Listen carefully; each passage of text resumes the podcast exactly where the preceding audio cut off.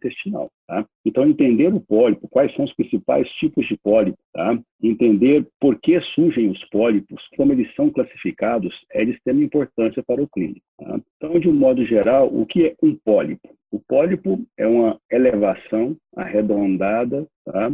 Ou ovalada acima da superfície de qualquer mucosa, ou seja, uma lesão. É uma lesão sobrelevada acima de qualquer mucosa. E se esse pólipo se encontra no intestino, ele é um pólipo intestinal. Agora, o que é importante observar sobre esse pólipo? Tá? Bom, o mais importante é saber primeiro as características tá? macroscópicas desse pólipo. Tá? Saber, por exemplo, se ele é único, se ele é múltiplo, tá? se esse pólipo macroscopicamente é séstil ou pediculado, tá? se a superfície externa dele é lisa ou é irregular. Tá? Por quê? Porque algumas características macroscópicas favorecem benignidade e algumas características macroscópicas favorecem malignidade. Tá? Agora, mais uma vez, falando um pouquinho sobre esses pólipos, sobre a neoplasia colônica. Tá? Veja bem, nós temos aí né, 6 metros e meio de intestino delgado, nós temos um metro e meio de intestino grosso, né? e as neoplasias podem se apresentar em qualquer porção do intestino, tanto delgado quanto grosso. Agora, vocês sabem que o intestino é um órgão tubular, né, oco, e apresenta uma mucosa absortiva. E essa mucosa é glandular. Por ser uma mucosa glandular, as neoplasias da mucosa intestinal serão então neoplasias tá, glandulares. Qual o nome que se dá a neoplasia epitelial glandular? Se é benigna, adenoma. Se é maligna, adenocarcinoma. Então, no intestino delgado e grosso, com relação à sua mucosa, você pode encontrar adenomas e adenocarcinomas. Ao observar a anatomia do intestino, você vai perceber, claro, que não existe apenas uma mucosa. Essa mucosa é sustentada por uma parede, é uma parede intestinal, tá? por um mesênquima, por um estroma. E essa parede é composta por diversos tipos de células, né? diversos tipos de tecidos.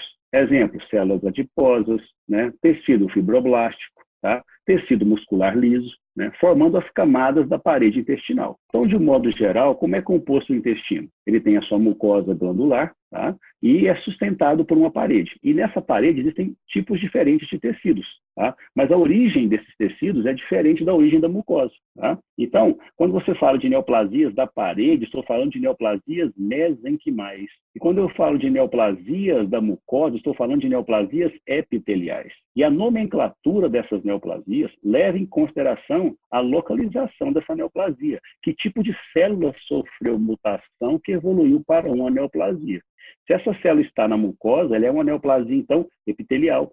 Por quê? Porque foi uma célula da mucosa que está no epitélio, que sofreu mutação e agora evoluiu para uma neoplasia, que pode ser benigna, um adenoma, ou pode ser maligna, um adenocarcinoma. Agora, se essa neoplasia ela é oriunda de uma mutação de uma célula que está na parede, no mesênquima, então ela pode dar origem a uma neoplasia mesenquimal de qualquer um daqueles tipos de tecidos que compõem a parede. Você vai perguntar qual, quais são esses tecidos que compõem a parede do intestino? Bom, tem lá gordura, então tem tecido adiposo. Que neoplasia pode surgir de um tecido adiposo? Benigna, um lipoma. Maligna, um liposarcoma. Ah, mas tem também na parede intestinal músculo liso. Perfeitamente. Então, desse músculo liso, caso uma célula ali sofra mutação, a gente pode encontrar ou benigno, um leiomioma, ou maligno, um leiomiosarcoma. Ah, mas foi uma célulazinha fibroblástica que sofreu mutação lá na parede.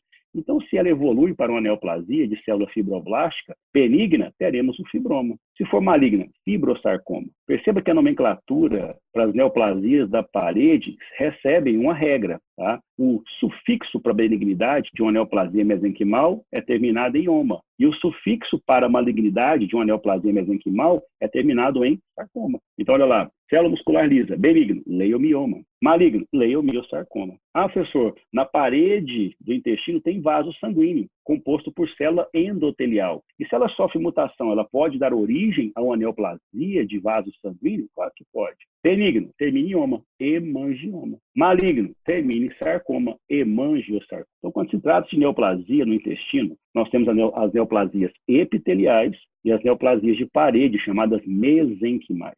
Tá? Que é importante conhecer isso? Porque, veja só, No intestino delgado, predominam neoplasias de parede, enquanto que no intestino grosso predominam neoplasias de epitélio. Então, aí já tem uma característica muito importante das neoplasias do intestino.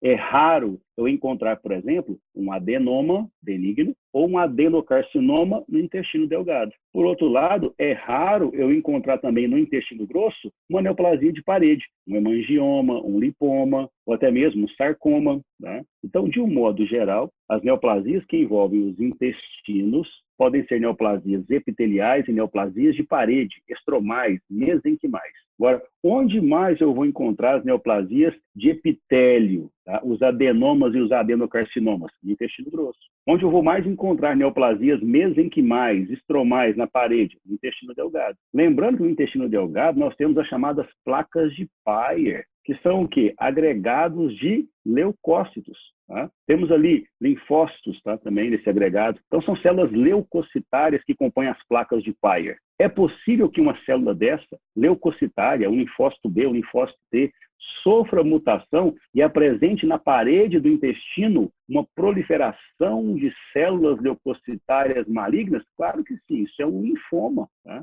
E esses linfomas podem ser encontrados em qualquer porção do trato gastrointestinal. São tipos de linfomas extranodais que estão fora dos nódulos. Onde nós encontramos esses linfomas extranodais? Sistema nervoso central, trato gastrointestinal. E um desses locais preferenciais no trato gastrointestinal, onde eu vou encontrar linfoma, é justamente no intestino delgado. Tá? Então, preste bem atenção nisso aí. Tá? É um tubo oco. E lá existe o quê? Epitélio e existe parede. Neoplasias epiteliais, benignas, adenomas, malignas, adenocarcinomas. Neoplasias de parede, várias. Benignas, terminadas em oma, malignas, terminadas em sarcoma. Abrindo um parêntese para os linfomas e para algumas neoplasias de células neuroendócrinas, que também podem ser encontradas no intestino delgado e no intestino grosso, os chamados tumores carcinoides. Tá? Então, se eu voltar aqui esse slide, olha só, quando se fala de tumores intestinais, no intestino delgado, olha lá, predominam neoplasias estromais, predominam os linfomas e predominam neoplasias de células neuroendócrinas, chamadas de tumores carcinóides. Professor, por que está falando isso?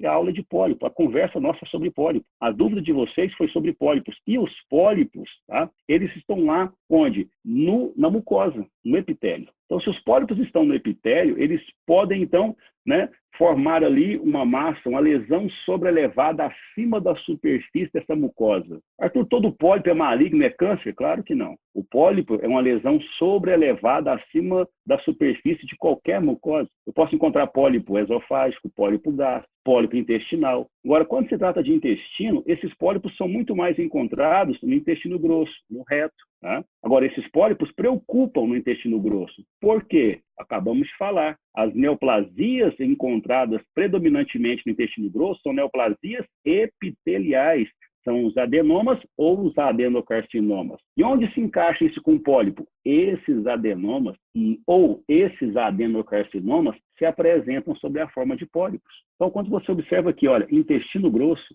você pode encontrar aqui, olha, os adenocarcinomas, pólipos benignos, como os pólipos hiperplásicos, pólipos também benignos, mas já transformados com atipias, chamados pólipos adenomatosos ou neoplásicos, e até mesmo uma polipose, né, mais de 100 pólipos do intestino, a chamada familial adenomatosis polipose, ou em português, polipose adenomatosa familiar. Que condições são essas? São condições que eu vou encontrar no paciente, lesões sobrelevadas acima da superfície de qualquer mucosa, vou encontrar pólipos.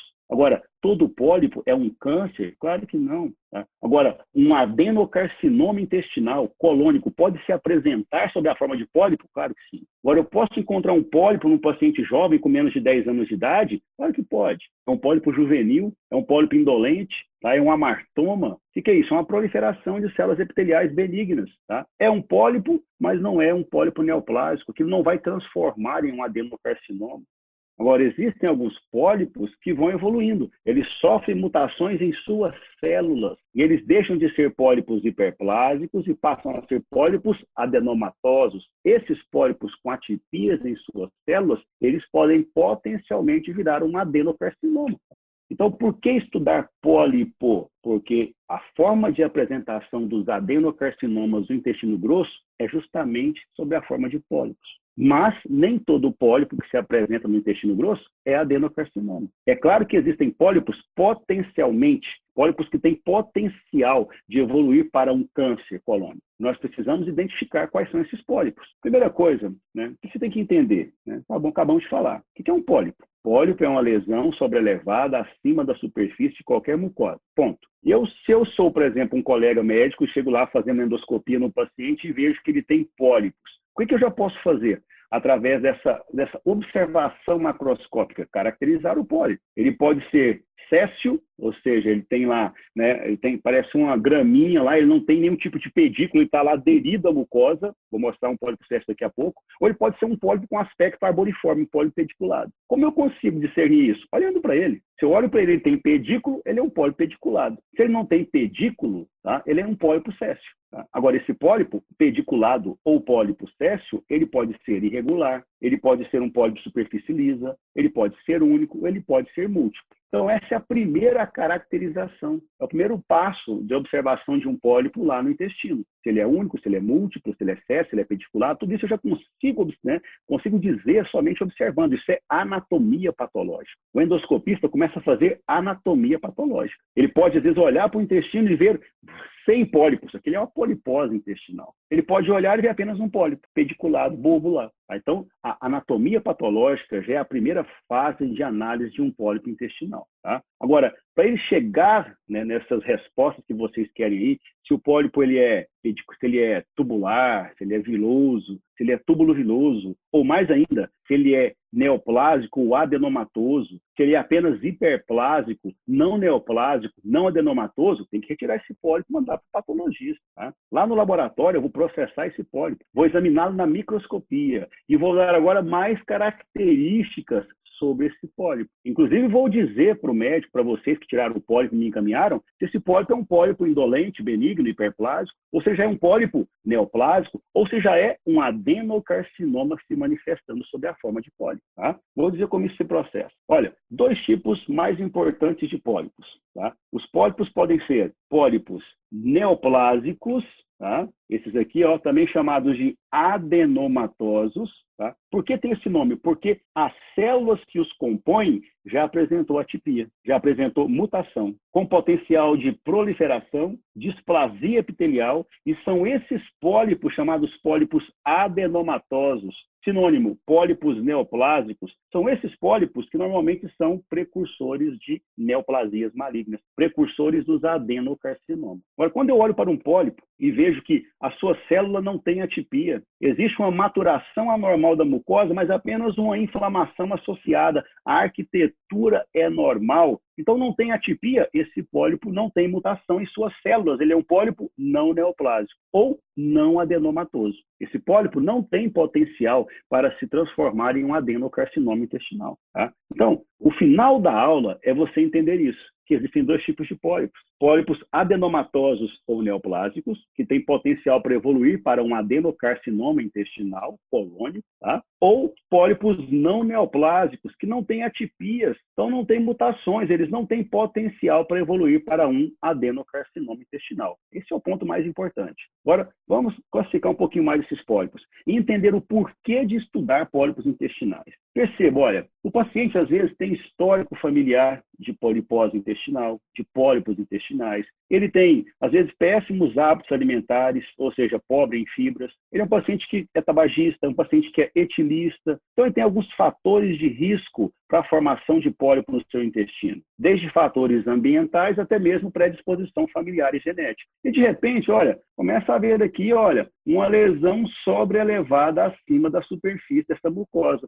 Já é a formação de um pólipo. Mas o pólipo vai aumentando, ó, vai aumentando, aumentando, tá? A partir desse momento aqui, olha, começa a haver mutações em suas células. Quando um pólipo tá, apresenta nas suas glândulas, sejam elas tubulares ou vilosas, Tá? Mas essas glândulas são compostas por células. Então, independente se ele é céssio, se ele é pediculado, se ele é tubular, se ele é viloso, se ele é túbulo viloso, as suas células são importantes na nossa análise aqui. Porque se essas células sofreram atipias, são células mutadas, esse pólipo, independente ele é pediculado, céssio, tubular, viloso ou túbulo viloso, ele já é um pólipo neoplásico, chamado também de pólipo adenomatoso. Esse pólipo preocupa, porque ele já tem um potencial de acumular mais mutações tá? e se transformar nessa fase aqui, olha, um adenocarcinoma inicialmente invasivo, tá? e aqui já num câncer né, colônico. Para chegar nesse ponto, aquele pólipo tem que ter uma célula que já sofreu mutação. E quando ele faz isso,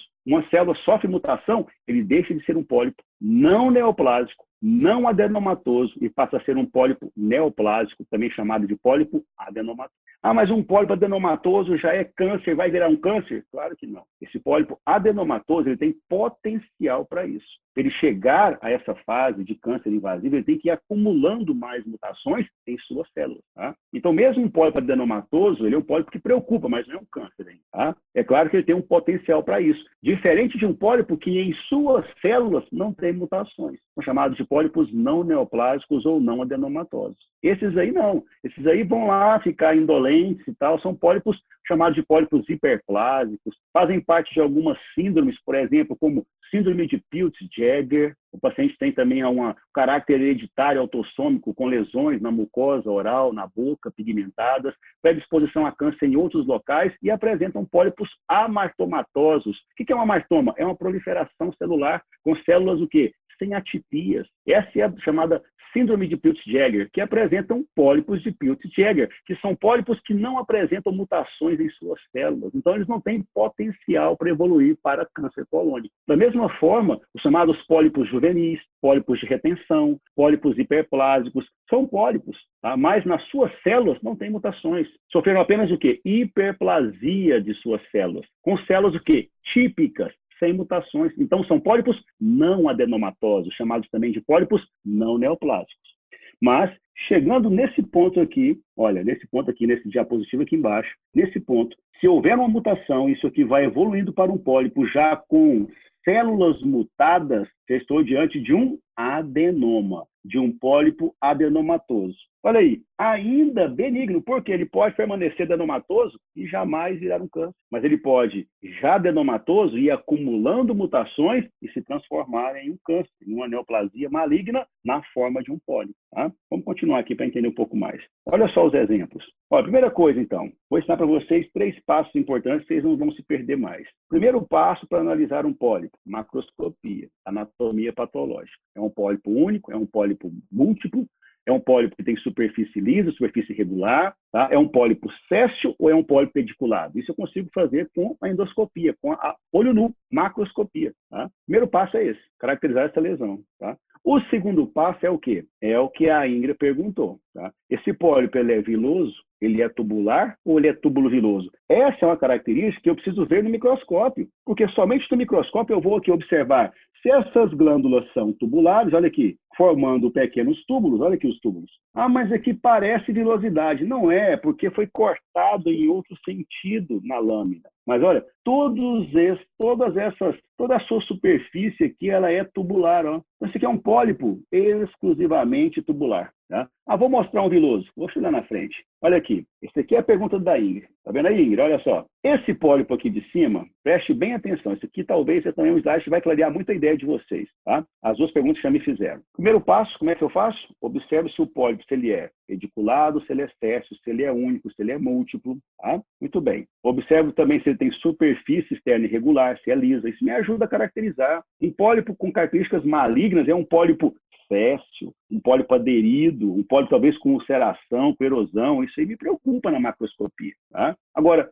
eu preciso saber se ele é tubular, se ele é viloso. Preciso saber se ele é adenomatoso ou não adenomatoso. Olha aqui esse quadradinho de cima. Aqui eu estou vendo uma lesão polipoide. Arthur, mas não estou vendo o pólipo aí. Claro que não, isso aqui é fragmento do pólipo. Eu tirei parte dele para examinar no microscópio. Por quê? Porque o diagnóstico macroscópico de pólipo foi você, endoscopista, que me mandou. Você que viu o pólipo e agora você retirou, né? Mas retirou todo o pólipo e mandou para mim. O que, que eu fiz? Eu peguei uma partezinha dele e coloquei no microscópio. Para eu fazer o quê? Caracterizar as suas glândulas e observar se as células têm ou não atipias. Esse pólipo aqui, olha, tá? Ao observar a histologia dele, as glândulas são tubulares, ó. Esse aqui também, ó, formado por túbulos. Ó, todas elas são tubulares. Mas quando você compara essa extrema direita com essa extrema esquerda, o que, que chama a sua atenção? Aqui na direita, encontro aqui, olha, mais células com coloração arroxeada escura. Isso chama-se hipercromatismo. Eu encontro aqui, olha, células se amontoando umas sobre as outras. Isso chama-se pseudoestratificação. Então, essa mucosa, essa apresentação dessa mucosa aqui já demonstra hipercromatismo e demonstra pseudoestratificação. Isso são características de células que sofreram mutações. Já esse lado aqui, olha, à sua esquerda, existe aqui olha, uma polarização muito bonitinha dessas células, sem nenhuma pseudoestratificação. E quando eu comparo com esse lado, aqui está um pouco mais claro. Olha, aqui não tem hipercromasia. Então, esse pólipo aqui ele é um pólipo tubular. Esse aqui também é um pólipo tubular. Só que este não tem, esse aqui da esquerda, não tem atipias. Então, ele é um pólipo tubular não adenomatoso, também chamado de não neoplásico. Já esse pólipo aqui da direita, ele é um pólipo tubular, mas ele já apresenta o quê? Atipias. Então, ele é um pólipo tubular adenomatoso, também chamado de pólipo tubular neoplásico. Olha que coisa interessante.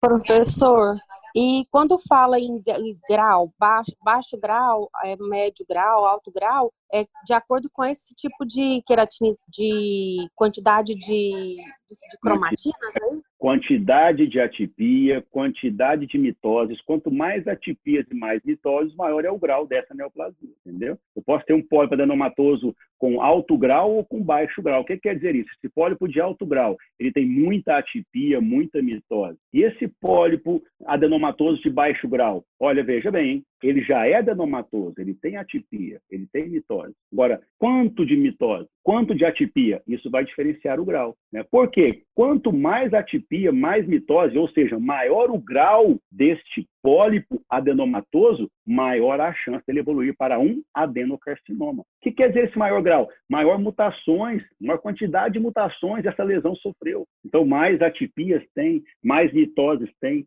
O índice de divisão celular, chamado de proliferação celular, é maior nesse pólipo comparado com o outro que tem pouca atipia, pouca mitose. Então, um pode ser de alto grau, muita atipia, muita mitose, que indica muitas mutações acumuladas. O outro também já tem atipia, tem mutação, mas ele tem poucas células atípicas, ele tem poucas mitoses. Então, as mutações ainda são poucas, mas mesmo assim ele já é adenomatoso. Então, entre os pólipos adenomatosos, tem o de alto grau e de baixo grau. Isso é importante. Quanto maior o grau, maior a chance de que de evoluir para um adenocarcinoma invasor. Tá? Agora, antes disso, de olhar se ele é alto grau, baixo grau, eu preciso saber primeiro se ele é neoplásico ou não neoplásico. Sinônimo, se ele é adenomatoso ou não adenomatoso. Tá? Esses pólipos aqui de cima, dois, olha, esse aqui é um, aqui é outro. Eles são tubulares. Só que esse é, primeiro, não neoplásico, não tem atipia aqui. Então, aqui não cabe a classificação de alto grau e baixo grau. Agora, este aqui, sim,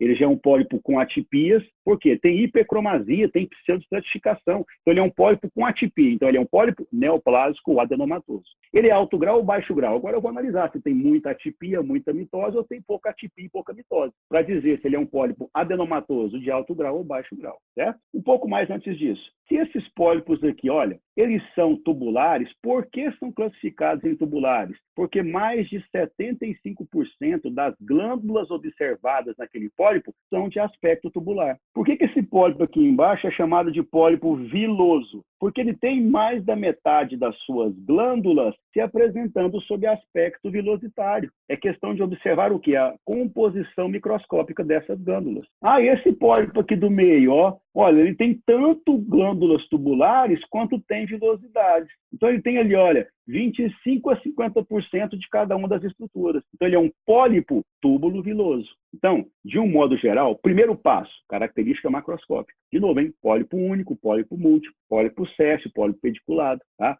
Pólipo com superfície externa irregular, superfície externa lisa.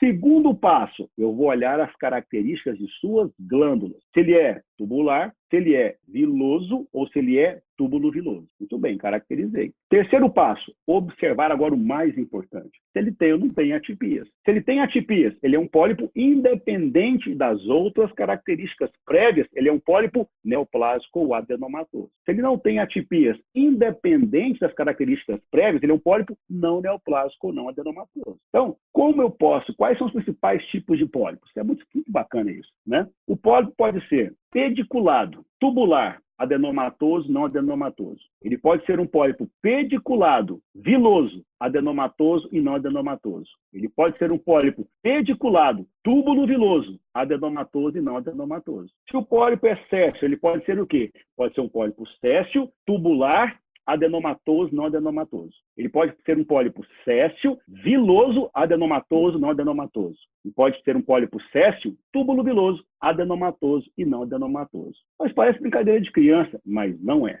Por que fazer essa classificação? E aí que é o pulo do gato. Por quê? Porque os pólipos tubulares, pediculados, não neoplásicos ou não adenomatosos são os que menos têm chance de evoluir para um câncer intestinal. E os pólipos césseis, vilosos e adenomatosos ou neoplásicos são os que mais têm chance de evoluir para um adenocarcinoma. Então não é brincadeira. Eu estou fazendo o quê? estou fazendo um screening, determinando qual desses pólipos tem mais ou menos chance de evoluir para um câncer intestinal. Eu preciso saber classificá-los. E esses são os três passos. Macro, tá? e aí vem a micro. Posso fazer o que com a micro? Tubular, viloso, túbulo viloso. É uma parte. Segunda parte, a mais importante, se tem ou não atipia. E a quarta parte que acabaram de falar aí, alto grau e baixo grau. Até agora alguma dúvida? Quer que repete alguma coisa?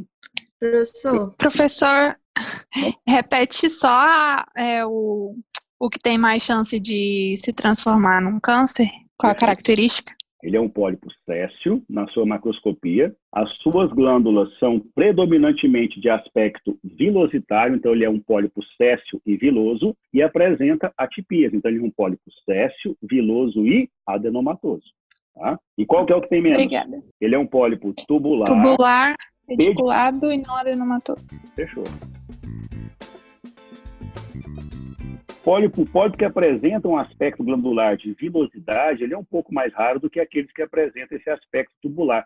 Por quê? Porque é questão, por exemplo, de configuração das glândulas, né? que, em princípio, as glândulas do intestino grosso são glândulas tubulares. Tá? Para adquirir esse aspecto de vilosidade, aí, houve uma transformação estrutural importante. É, isso é raro de acontecer, não é a qualquer momento. Bacana? Bem observado por vocês. Vamos avançar um pouquinho. Mais uma vez, olha aí. Aqui, olha só, normal. E aqui, adenoma. Qual a diferença? Não é que é normal. Isso aqui, é, se estivesse num pólipo, ele é um pólipo o quê? Não neoplásico. Por quê? Porque não tem atipia. Então, é a proliferação de glândulas normais, com células normais. Isso é um pólipo chamado de pólipo hiperplásico. É esse pólipo aqui, ó. Esse é o pólipo hiperplásico. É uma proliferação de glândulas normais, com células sem atipias. E olha aqui, ele é pediculado. Olha o pedículo aqui. Ele é um pólipo pediculado, todas as suas glândulas são tubulares e não tem atipia. Esse é um pólipo que menos tem chance de evoluir para um adenocarcinoma. Ele é um pólipo tubular, tá? Que ó, cheio de tubulose, cheio de glândulas tubulares.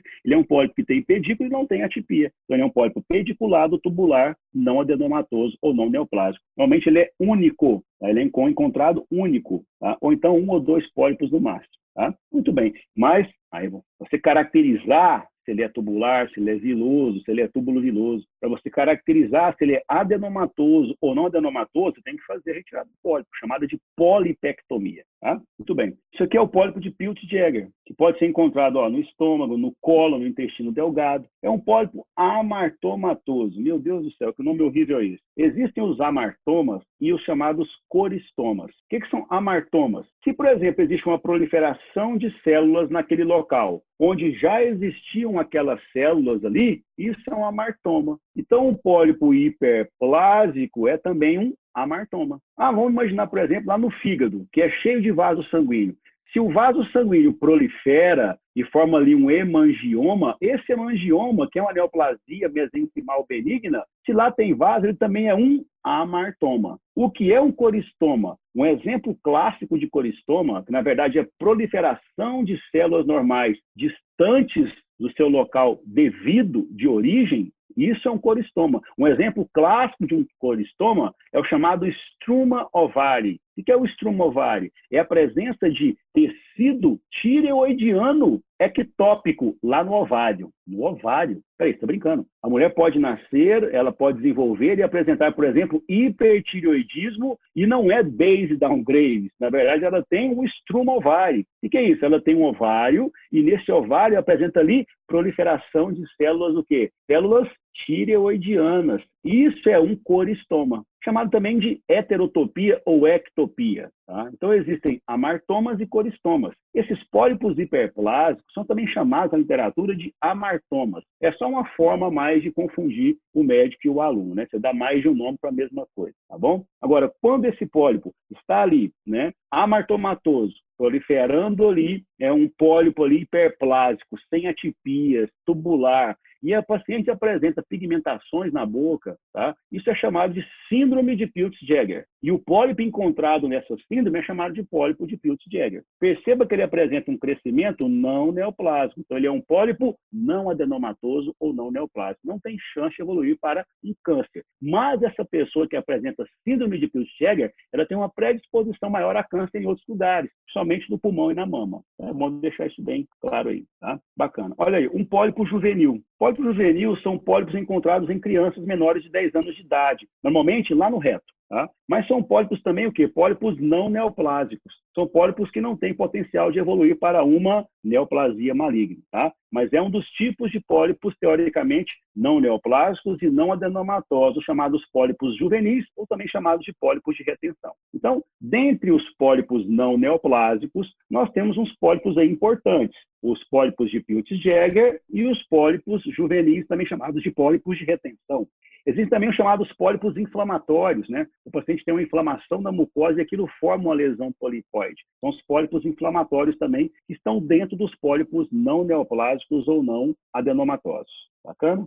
Vamos então adiantar aqui. Olha aí, isso aqui é um pólipo pediculado ou um pólipo viloso? Olha, aqui a alça intestinal cortada, né? Você vê o quê? Olha, o pólipo né, que não apresenta pedículo, ele apresenta o quê? Um aspecto muito mais vilositário. Mas olha aqui, ele, ele, é, ele, é, ele é o quê? Ele é, ele é tubular ou ele é viloso? O que vocês acham? Olhando por essa imagem, pegadinha, hein? Uhum. Ele é um pólipo pediculado ou é um pólipo viloso? Nenhum dos dois. Você não pode afirmar isso olhando por aqui. Para você dizer se ele é tubular ou se ele é viloso, tem que olhar aqui, ó, embaixo na microscopia. Por essa imagem aqui, você pode ver só se ele é o quê? Técio ou pediculado. E como ele não tem pedículo, ele é macroscopicamente técio. Você agora tira isso aí, manda para mim, eu vou tirar parte disso aqui e olhar no microscópio. E vou dizer aqui, olha, tá cheio de glândula tubular aqui. Muito mais do que vilosidade. Então, ele é um pólipo tubular. Ah, não, peraí, ele tem muito mais vilosidades do que glândulas em aspecto tubular. Então, ele é um pólipo viloso,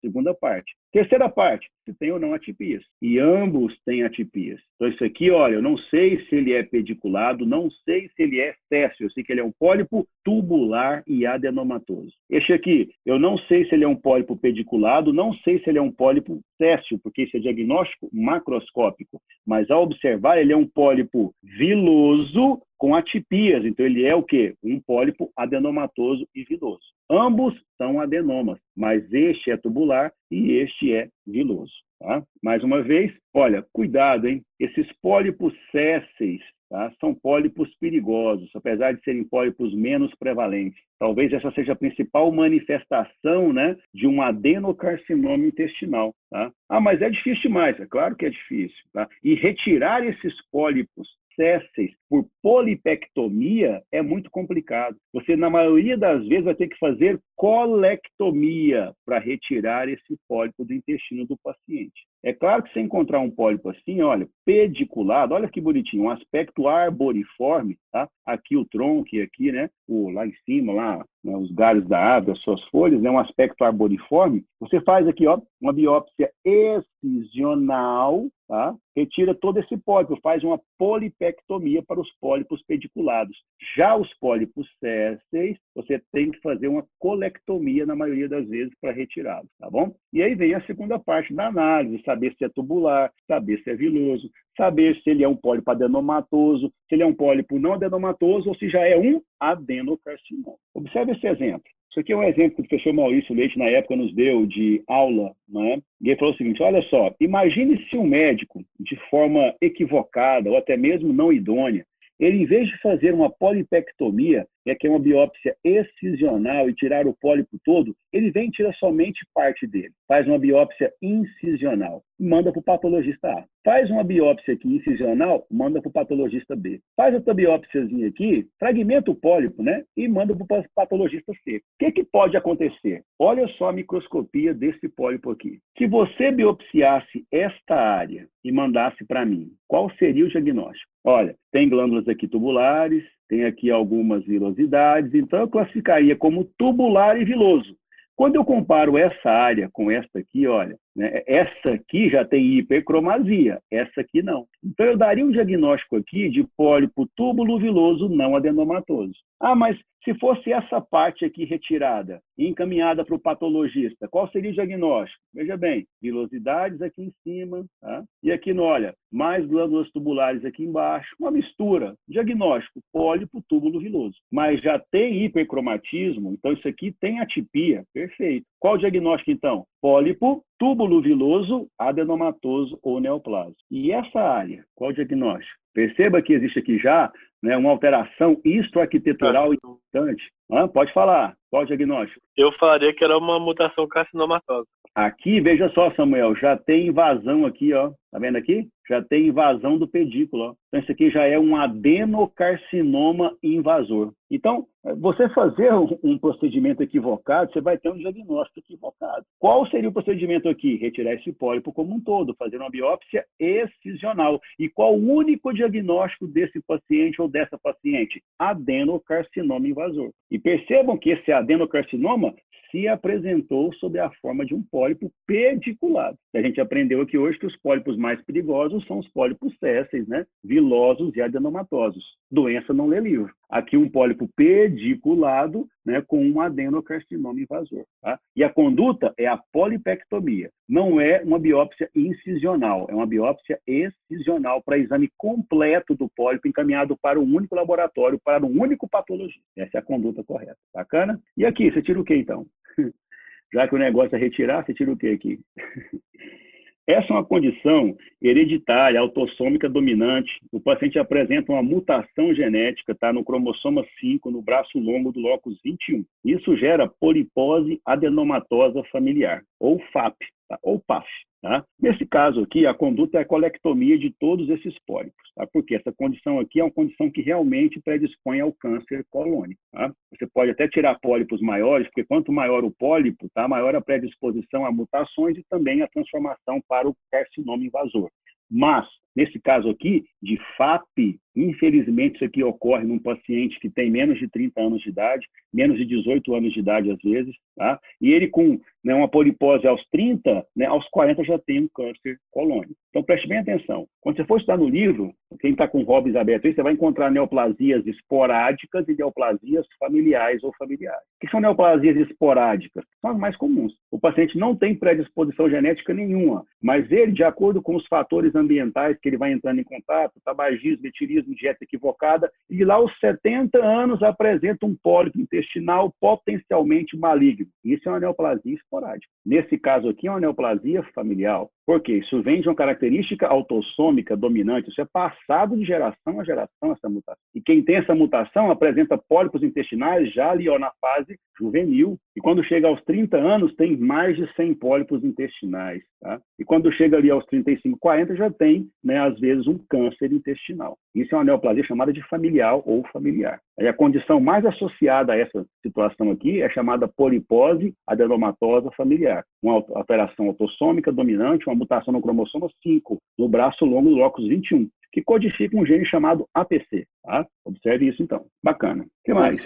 Oi, como medida profilática para nos familiares, no caso, aí você vai ter que retirar, né? Aqui tem que retirar, não tem como. Tá? Nesses que não tem, tá, né? mas você é, tem como fazer depois que você diagnostica o adenocarcinoma do cólon, o estadiamento dessa neoplasia. Esse estadiamento leva em consideração é, se ela está invadindo e qual a camada que ela está atingindo. Essa classificação leva em consideração se ela tem comprometimento ou não de linfonodos e se já tem ou não metástase à distância. Tá? Essa classificação, esse estadiamento, chama estadiamento de Aster-Kohler. Tá? Depois pode estudar isso aí no Robbins também. Não sei se o Robbins tem essa parte de estadiamento. Tá? Nós utilizamos o famoso TNM. T para tumor, né? N para linfonodos e M para metástase. Tá? Então tem também o estágio de Dux e o estagiamento de Aster-Kohler tá? modificado. Isso a gente usa para fazer estadiamento, para informar para o clínico qual é a fase da doença do seu paciente. Se a neoplasia está apenas no intestino e quanto que ela invadiu. Ou se ela já comprometeu linfonodos, ou se já deu metástase à distância, principalmente para fígado tá?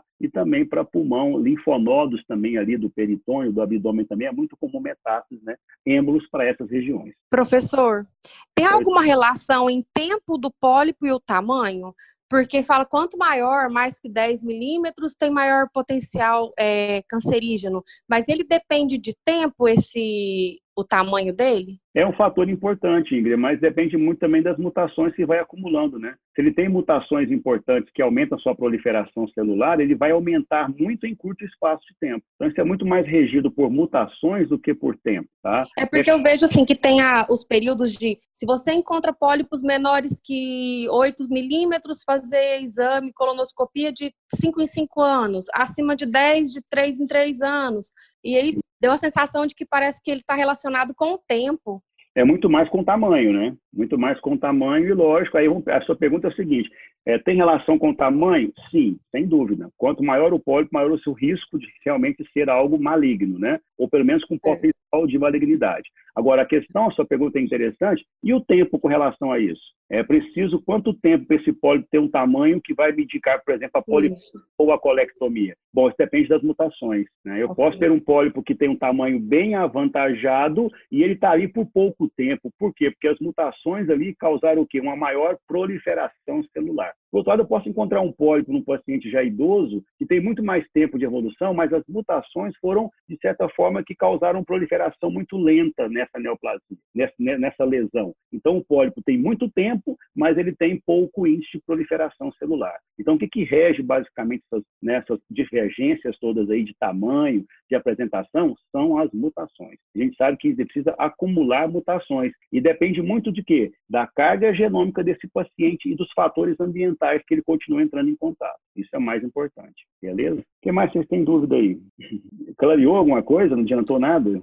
Professor, Oi, diga Quando o senhor fala em atipia, o que, que seria essa atipia? Perfeito. É, bom, eu vou fazer um paradoxo aqui muito horrível, mas deixa eu falar. Atipia é quando a célula sofreu mutação, entendeu? Né? Você tem, por exemplo, células normais ali, né? e de repente, por algo né, que é próprio da célula, uma predisposição dela, ou algo que ela sofreu externamente, veio externamente do ambiente, né, causou nela uma mutação no seu genoma, ou uma deleção, ou uma adição, ou uma translocação, principalmente em genes que regulam tanto o crescimento celular, que é a chamada diferenciação celular, quanto a proliferação celular, que é a divisão celular. Esses genes que regulam o crescimento, a diferenciação e a divisão celular são chamados de genes supressores tumorais. Quando esses genes sofrem mutações, a célula perde o controle de fazer o quê? Controlar o seu crescimento ou diferenciação e controlar a sua divisão. Se ela perdeu esse controle, ela agora tem uma divisão autônoma. Então ela prolifera de forma independente do que está ali ao seu redor. Tá? E essa célula que sofreu mutação, seja uma deleção, uma adição, por fatores próprios dela, uma predisposição que veio do pai e da mãe, e agora foi ativada essa mutação, ou essa mutação foi adquirida por um fator externo chamado de carcinogênico, pode ser um álcool, pode ser o tabagismo e seus produtos,